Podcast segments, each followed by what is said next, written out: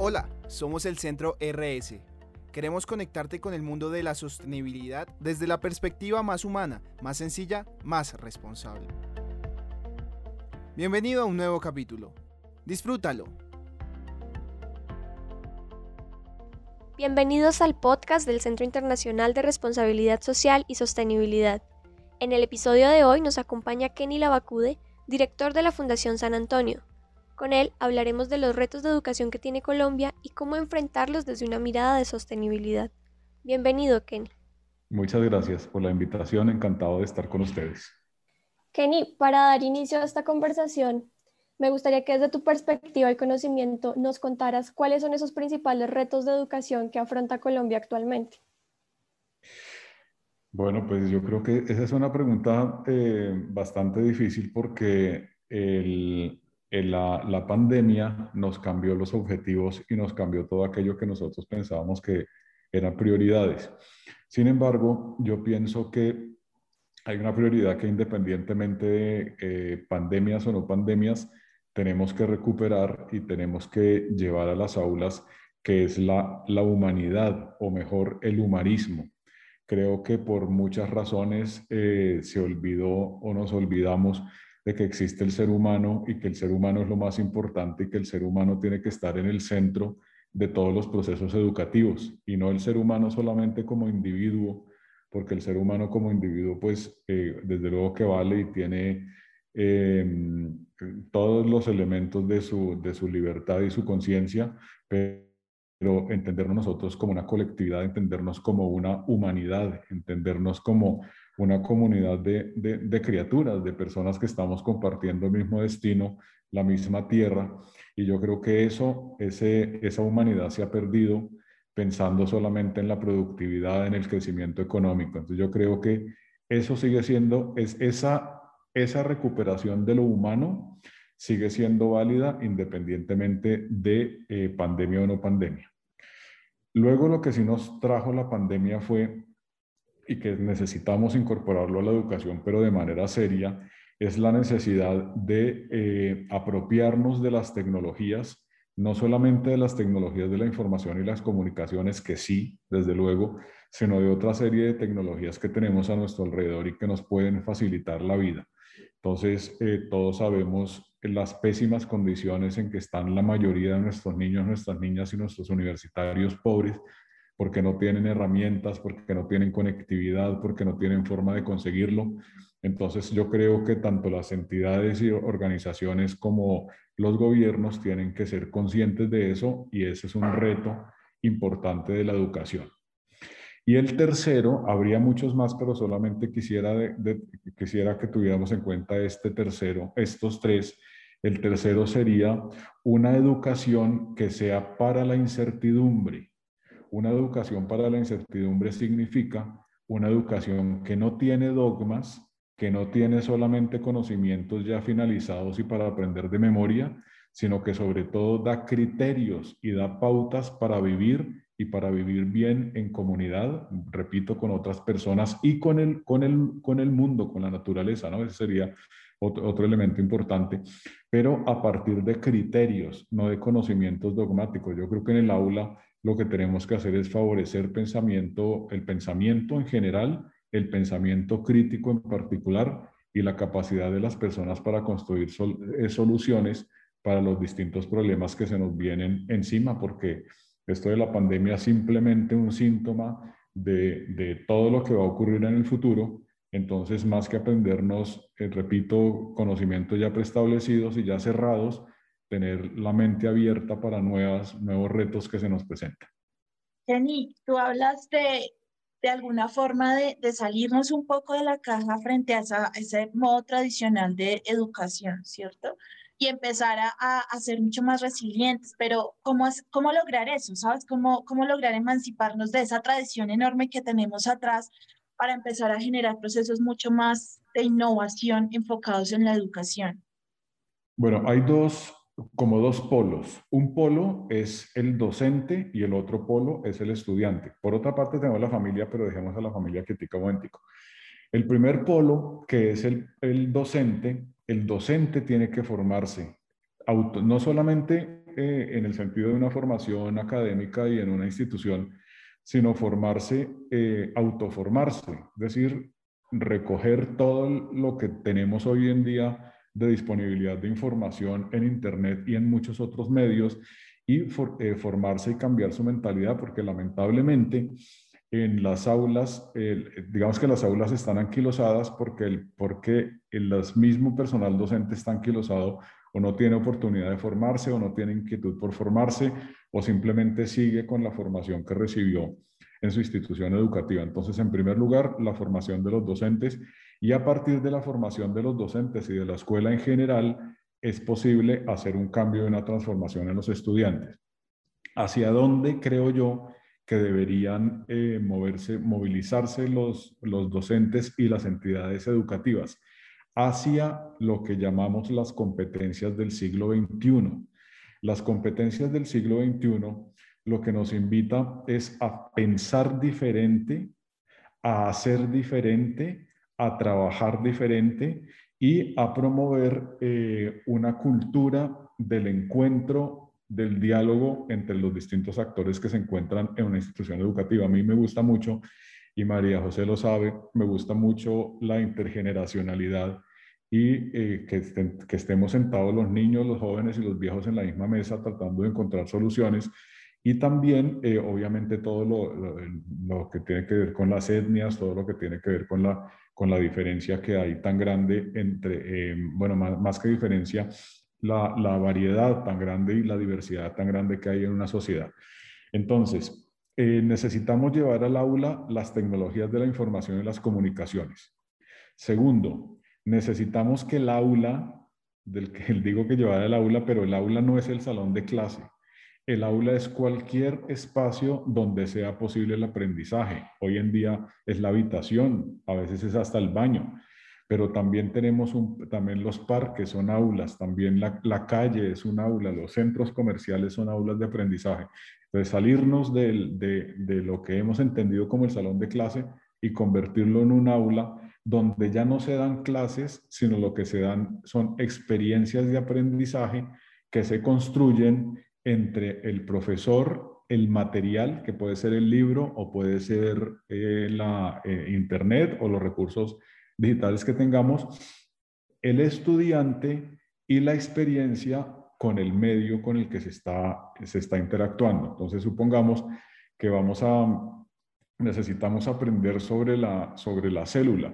Pues para aprender sobre la célula no solamente tenemos que echar un discurso y leer una paginita, cuando realmente todo lo que tiene que ver con la célula y todo lo que tiene que ver con los seres vivos, pues es tan grande y tan maravilloso, ¿no? Entonces, eh, yo tengo un, un ahijado que en el colegio está aprendiendo qué son los organismos unicelulares y qué son los organismos pluricelulares.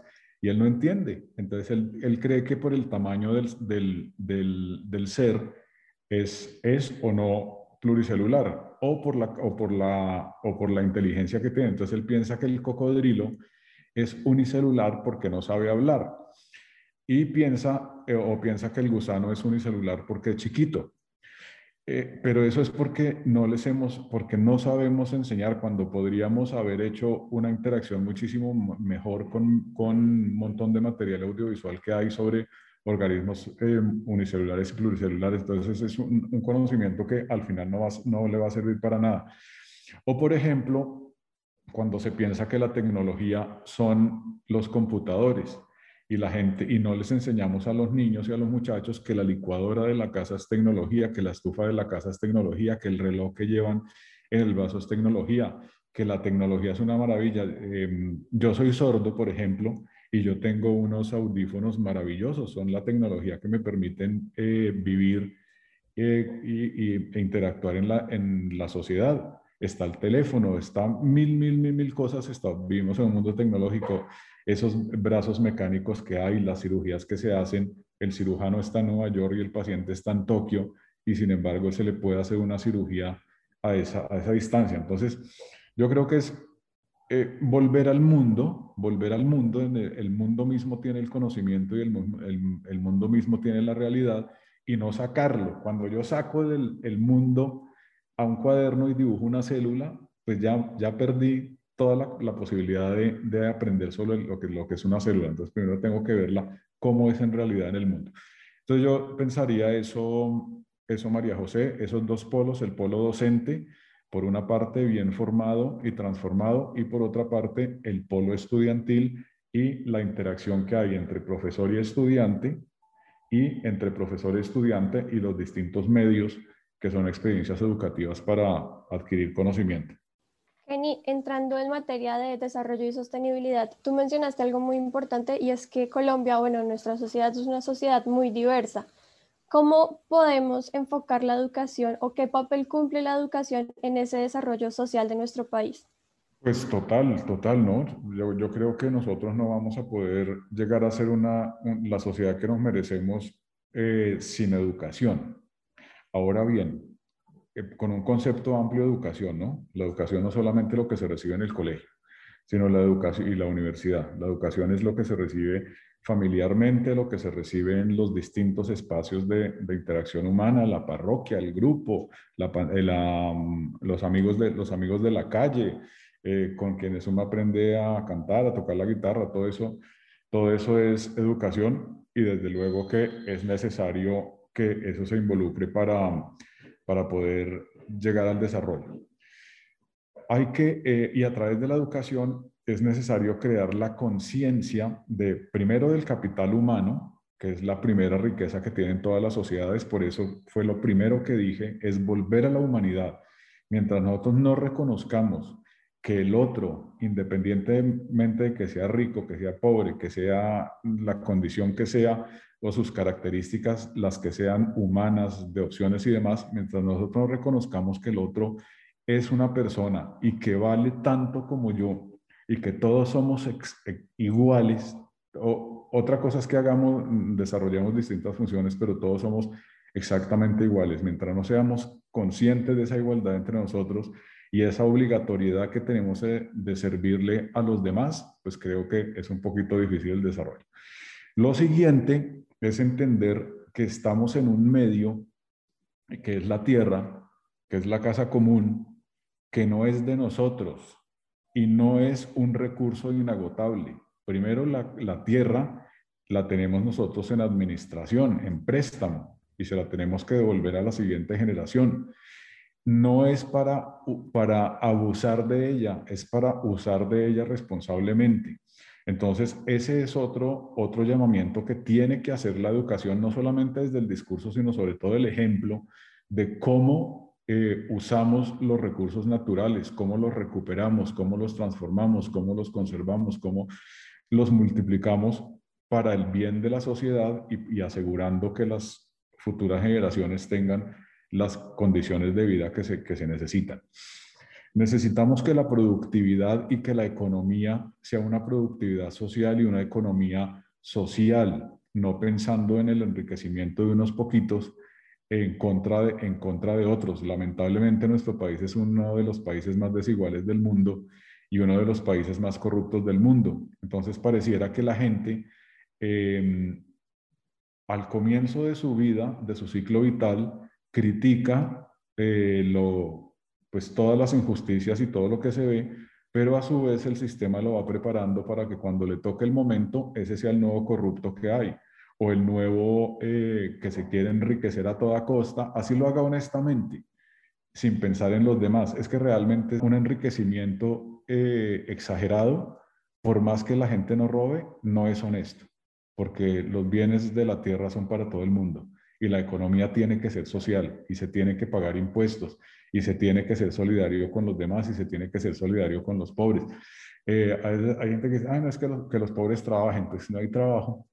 O que, ay, que todo el mundo tiene que trabajar y si es inválido y si tiene que cuidar a la mamá que, que, es, que es inválida, pues alguien tiene que ayudarle y ese alguien es quien tiene, quien tiene más, más recursos y tiene mejores condiciones de vida. Entonces, eh, pensaría eso. Entonces, la humanidad el cuidado de nuestra casa común, de nuestro entorno, de nuestra madre tierra y luego una economía que sea social y que sea justa.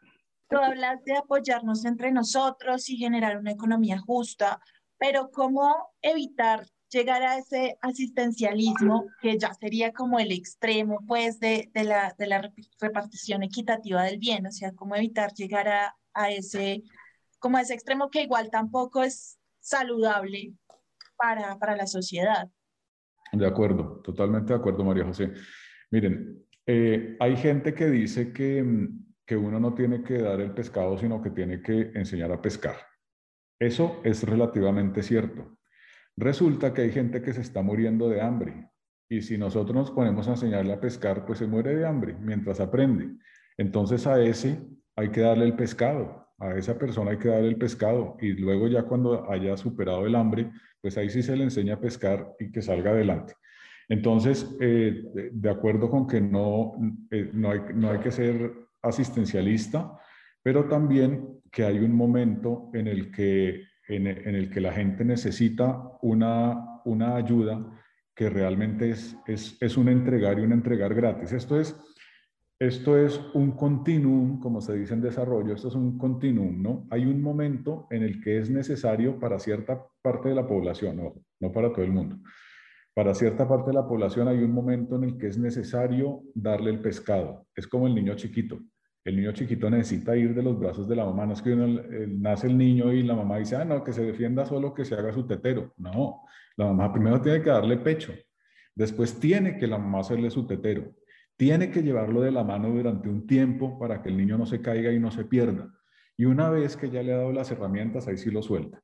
Entonces, ¿qué es lo que pasa en nuestra sociedad, en nuestra sociedad colombiana? Que la pobreza es muy grande, que la cantidad de gente que tiene pobreza multidimensional es muy grande. Entonces, a ese, a ese colectivo de pobres multidimensionales es necesario un momento, un momento de, de, apoyo, un momento de apoyo grande, un momento de darle, de, por decirlo así, de darle teta del pecho. Y después sí se puede ir soltando gradualmente. ¿Qué pasa en nuestro medio también? Que como todo eso está tan politizado, entonces a muchos políticos les conviene que la persona, que la persona sea pobre, que la persona dependa de él, porque así tiene garantizado el voto. Entonces también aquí hay unos componentes, María José, que, de los cuales no creo que sea el, tema eh, eh, que nos podamos ahondar ahí, pero también hay una culpa muy grande de la sociedad que hemos creado en, esa dependencia. Entonces el dependiente, eh, cuando ya podía estar libre, pues sigue dependiendo porque le conviene, pero a su vez a quienes lo hacen dependiente a la gente, pues también les conviene porque tienen asegurado su voto. Entonces ahí tendría que haber una voluntad del político de ver cómo canaliza las ayudas para que sean temporales y la persona rápidamente se vuelva autónoma. Y, de la, y del dependiente para que entienda que eso es solamente un momento, pero que su camino de madurez humana tiene que ser de la heteronomía a la autonomía. Entonces ahí hay varios, varios componentes. Y teniendo en cuenta esto que mencionas de la economía social y justa y volviendo un poco a la inmersión de la tecnología en los procesos educativos, ¿cuál dirías tú que es el reto más importante para asegurar el acceso a este, de este tipo de servicios que son considerados quizás como un lujo en comunidades quizás más rurales? Miren, hay una, hay una parte que, que necesariamente es político-administrativa porque el espectro le pertenece a los estados, es como el suelo y el subsuelo, porque el, subsuelo que pertenece al estado. Entonces, pues uno no puede decir, ah, no, es que yo voy a ver cómo, cómo hago, cómo llevo conectividad al campo independientemente de la administración pública. No se puede porque, porque la conectividad o la, o la onda pertenece al Estado, ¿vale? Entonces, es necesario que sea con, con eso.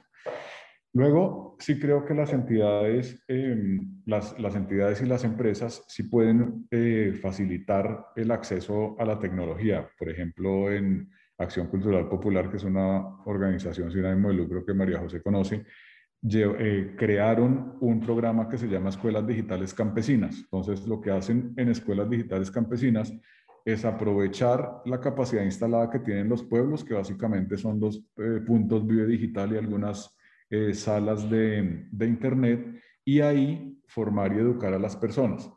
Y también hay unas iniciativas muy interesantes, iniciativas populares, donde eh, hacen antenas a muy bajo costo. Entonces, eh, lo que hacen es poner un palo y en la punta del palo un tarro, una lata, y de ahí eh, cogen señal y la, y bajan, aunque no es una señal muy buena ni, ni, ni muy rápida, pero, pero sirve y funciona, una, una señal que ayuda a que la, la, gente tenga, tenga tecnología. Yo creo que sin duda tiene que haber eh, mayor conciencia del Estado eh, para llevar, para permitir la conectividad, eh, menos corrupción para que se invierta en la gente, eh, mayor compromiso de las entidades sin ánimo de lucro y mayor participación de las, de las empresas que ganan, que ganan plata, muchas de esas se lucran grandísimamente para llevarle una conectividad, pero no una conectividad dependiente, sino una conectividad que haga independiente a la gente.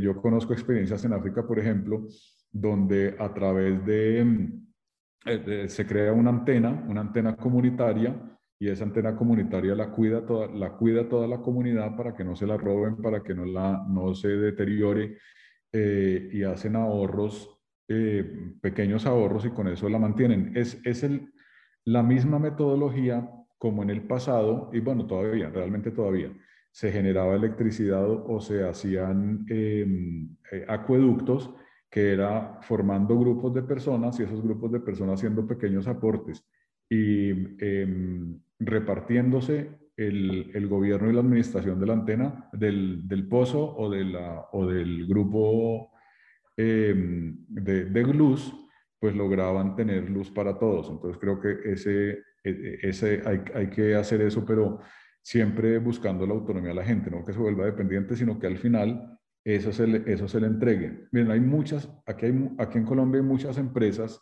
de tecnología que ganan muchísima plata, muchísima. Esas, esas entidades estarían llamadas a invertir en los, en los sectores que están más lejanos, no solamente sacar riqueza, sino devolver eh, parte de lo, que, de lo que ganan. Obviamente la empresa pues quiere generar capital, eh, pero una parte de lo que gana, invertirla socialmente. Miren, yo eh, pues he estado muy comprometido con el campo y, he tenido la oportunidad de viajar muchísimo eh, por, por, el campo. Y es muy triste ver que ciertas empresas de, de comunicaciones no invierten en zonas porque hay poquita gente. Entonces, como eso no les, no les eh, representa plata, porque la, la, densidad poblacional es muy baja, entonces simplemente ahí no, ahí no llevan, o sea, como, como si la humanidad fuera un número y no un nombre, una cara, un rostro, un alma. Vuelvo atrás al tema de la humanidad, por eso fue lo primero que dije, porque es gente más humana, empresas más humanas, administraciones más humanas, políticos más humanos, etcétera, etcétera, pero todo el eje tiene que ser el, el ser humano. Kenny, ¿y cómo pueden las personas, quizás desde las ciudades que tienen como más acceso a todas estas tecnologías, aportar para disminuir esa brecha y apostarle a lo que tú mencionas, a ser más humanos? Uno, eh, la conciencia. Yo creo que concientizarnos de estar en el mundo eh, como comunidad, de ser interdependientes, de mm, también tener algunos de nosotros muchísimos privilegios sobre otros, yo creo que eso ya es, ya es algo importante, ¿no? La, tener la conciencia y ser eh, una persona agradecida. Entonces yo tengo mi agua que me sale de mi llave, tengo que ser agradecido porque todas las mañanas cuando abro la llave tengo agua que me sale de un grifo y no me tengo que ir dos horas o tres horas a un pozo a recoger agua con galones, agua contaminada o no, con galones y dejar descuidado la casa. Creo que eso, la concientización, la gratitud, tiene que ser eh, uno de los de los primeros pilares en ese proceso transformador. Pues que yo sea consciente de lo que tengo, que yo sea agradecido con lo que tengo. Lo segundo, que yo sea capaz de denunciar, pero denunciar con, con justicia y no de manera ideológica. Entonces, que yo, sé, que yo pueda decir, el municipio tal no tiene agua, pero no para, no para atacar a nadie, ni para buscarle votos a nadie, sino, sino que, eso, que eso sea realidad. Entonces, que yo sea capaz de denunciar que yo sea capaz también de anunciar.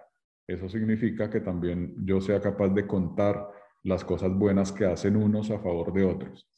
Y luego, ya cuando las personas tienen eh, la posibilidad y la capacidad económica o la capacidad de tiempo, la capacidad de conocimiento que se movilicen hacia ayudas mucho más efectivas, asistencias técnicas, eh, ir, hay mucha gente, hay muchos voluntarios que los fines de semana van a pintar casas, van a instalar antenas, van a arreglar electrodomésticos, entonces el, van a cuidar niños, todos los que puedan, pues que, lo, que, también lo hagan. yo creo que eso.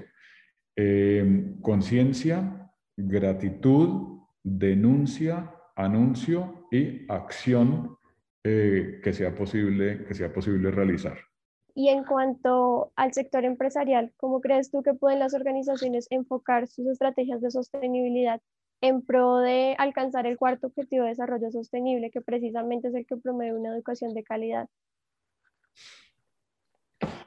La, empresa tiene una responsabilidad muy grande, ¿no? Frente a, frente, a la, frente a la sociedad, porque pues la empresa no solamente es la, es la que genera riqueza, sino que también absorbe la riqueza natural y la riqueza eh, humana que hay, ¿no? Por lo tanto, pues le corresponde eh, devolverle a la sociedad. Hay, en Colombia hay iniciativas muy interesantes eh, en torno a esa relación empresa-educación y la empresa le ha mostrado algunos caminos a la, a la escuela para que forme mejor a sus, a sus estudiantes y también ha asumido parte del mercado eh, laboral en algunas empresas de forma bastante humana. Hay una, hay una organización que se llama Empresarios por la Educación que en ese sentido eh, fue pionera en mostrarle a la, a la escuela que de qué manera era mejor que educar a sus estudiantes para que respondieran más adelante por el desarrollo de la, de la ciudad, del país. Desafortunadamente, eh, pues eso a veces se convierte, o no, a veces, la, a veces se piensa eh, en que, que, la, que la educación es solamente para que la persona sea productiva y realmente la educación es para muchísimo más, para, que, para emancipar al ser humano, para, para hacer crecer la mente, para ser libres, ¿no? Entonces, pero yo creo que, que, que hubo, un, hubo un buen intento de las, de las empresas, sobre todo a través de empresarios por la educación, de darle algunas pistas eh, para a las escuelas para la, para la educación. Eso pues ha desaparecido un poquito con, lo, con, el, con la pandemia y yo creo que es necesario repensarlo. Hay algo interesante, a, mí, me, a mí me gusta, eh, espero que lo podamos explotar más, y es que por ley en los, eh, en los consejos directivos de los colegios y de las universidades hay un representante del sector productivo. Y por lo general esos, representantes del sector productivo dan, dan, buenas ideas y muestran las necesidades que tienen las empresas para que la, educación sea pues mucho más aterrizada y más eh, eh, conforme con la realidad del, del mundo que vivimos. Eh, yo, yo soy miembro de la junta directiva de, del colegio, de la organización para la, la que trabajo, y ahí hay un representante del sector productivo que realmente hace unos aportes realmente valiosos eh, en, ese, en ese sentido. Ahora, ahí, ahí hay un, problema, ¿no? Y es que se piensa solamente en el país, que no está mal en absoluto, pero resulta que estamos en un mundo muy globalizado y la gente, muchos de nuestros jóvenes, se quieren ir unos se quieren ir para volver, otros se quieren ir del todo, pero hay muchos que se quieren ir para volver, ir a formarse mejor, etcétera. Entonces creo que sí, la educación tiene que tener una visión mucho más amplia para que un muchacho que estudia, un muchacho, una niña que estudia aquí en, en Bogotá, aquí en Colombia, pues el día que pueda irse para Australia o el día que se pueda ir para la India o para, para donde quiera, pues realmente tenga los criterios y los conocimientos suficientes para que aproveche esa oportunidad de estar fuera y luego llegue si es que desea volver porque las personas son libres eh, y ese conocimiento lo ponga al servicio de la, de la sociedad. Entonces yo creo que la, tanto la educación como la empresa tienen que ayudarle al joven a que tenga un horizonte mucho más amplio, eh, justamente porque estamos en un mundo extraordinariamente globalizado. Eni, y ya para finalizar, ¿qué mensaje le darías a los líderes empresariales en pro de favorecer el desarrollo social, en este caso no solamente en Colombia, sino a nivel global, apostándole directamente a la educación. Mi, mensaje, eh, eh, María, María José em, y Marcela, es el mismo con que empezamos. Es que tengan en cuenta que las personas que trabajan son seres humanos, que se trabaje por la humanidad. Eh, fíjate y pensemos todos que cuando una persona entra a una empresa, no entra solo, entra con su esposa o entra con su esposo y con sus hijos. Y esos hijos o esas personas dependientes, pues también forman parte y, viven de esa empresa y se benefician de esa empresa. Entonces, que tengan en cuenta que las empresas no son para explotar a la gente, que detrás de cada trabajador hay una historia de vida, detrás de cada trabajador hay una serie de personas que dependen de él. Entonces, yo, mi invitación es a que las empresas den ejemplo de humanidad para que ese, ese ejemplo de humanidad llegue a la casa de los trabajadores, es en esa casa que se convierte en casa de seres humanos, esos seres humanos lleguen humanizados al colegio y en el colegio, en la escuela que ya está humanizada, entonces lo que sigamos es creando esta, esta comunidad, comunidad de seres, de seres humanos e insistir siempre que nosotros nos salvamos, es decir, salimos adelante en comunidad y parte de esa comunidad es la empresa tanto que nosotros eh, como trabajadores hagamos que la empresa sea mejor, como y, trabajadores formados busquemos que la empresa sea mejor, como que la empresa a nosotros nos aporte para que seamos mejores seres humanos también. Kenny, pues muchas gracias por participar en este episodio del podcast del Centro RS. Muy importante lo que acabas de mencionar, construir en comunidad, apostarle al humanismo en todas las etapas productivas y apostarle a la educación también en todas las maneras que podamos, porque como lo mencionaste también, es muy importante para el desarrollo del país, ¿no? No sé si quieres agregar algo más. No solamente agradecerte, Marcela, agradecerte, María José, por este, por este espacio. Y bueno, pues esperamos que todos trabajemos para que eh, poco a poco, ojalá no tan poco a poco, ojalá un poquito más rápido, eh, logremos crear mejores comunidades, siempre empezando por en pequeñito, pero siempre teniendo una mira, eh, en la mira, algo más grande que es el, este mundo globalizado y que está muy postrado, no solamente por la pandemia, sino también por la corrupción, también por la falta de participación, por la falta de democracia, etc. muchísimas gracias por la oportunidad. Si quieres conocer más sobre nuestro contenido, visita nuestro sitio web www.centrors.org. También puedes seguirnos en LinkedIn y en Instagram. Nos encuentras como arroba centrors. Hasta la próxima.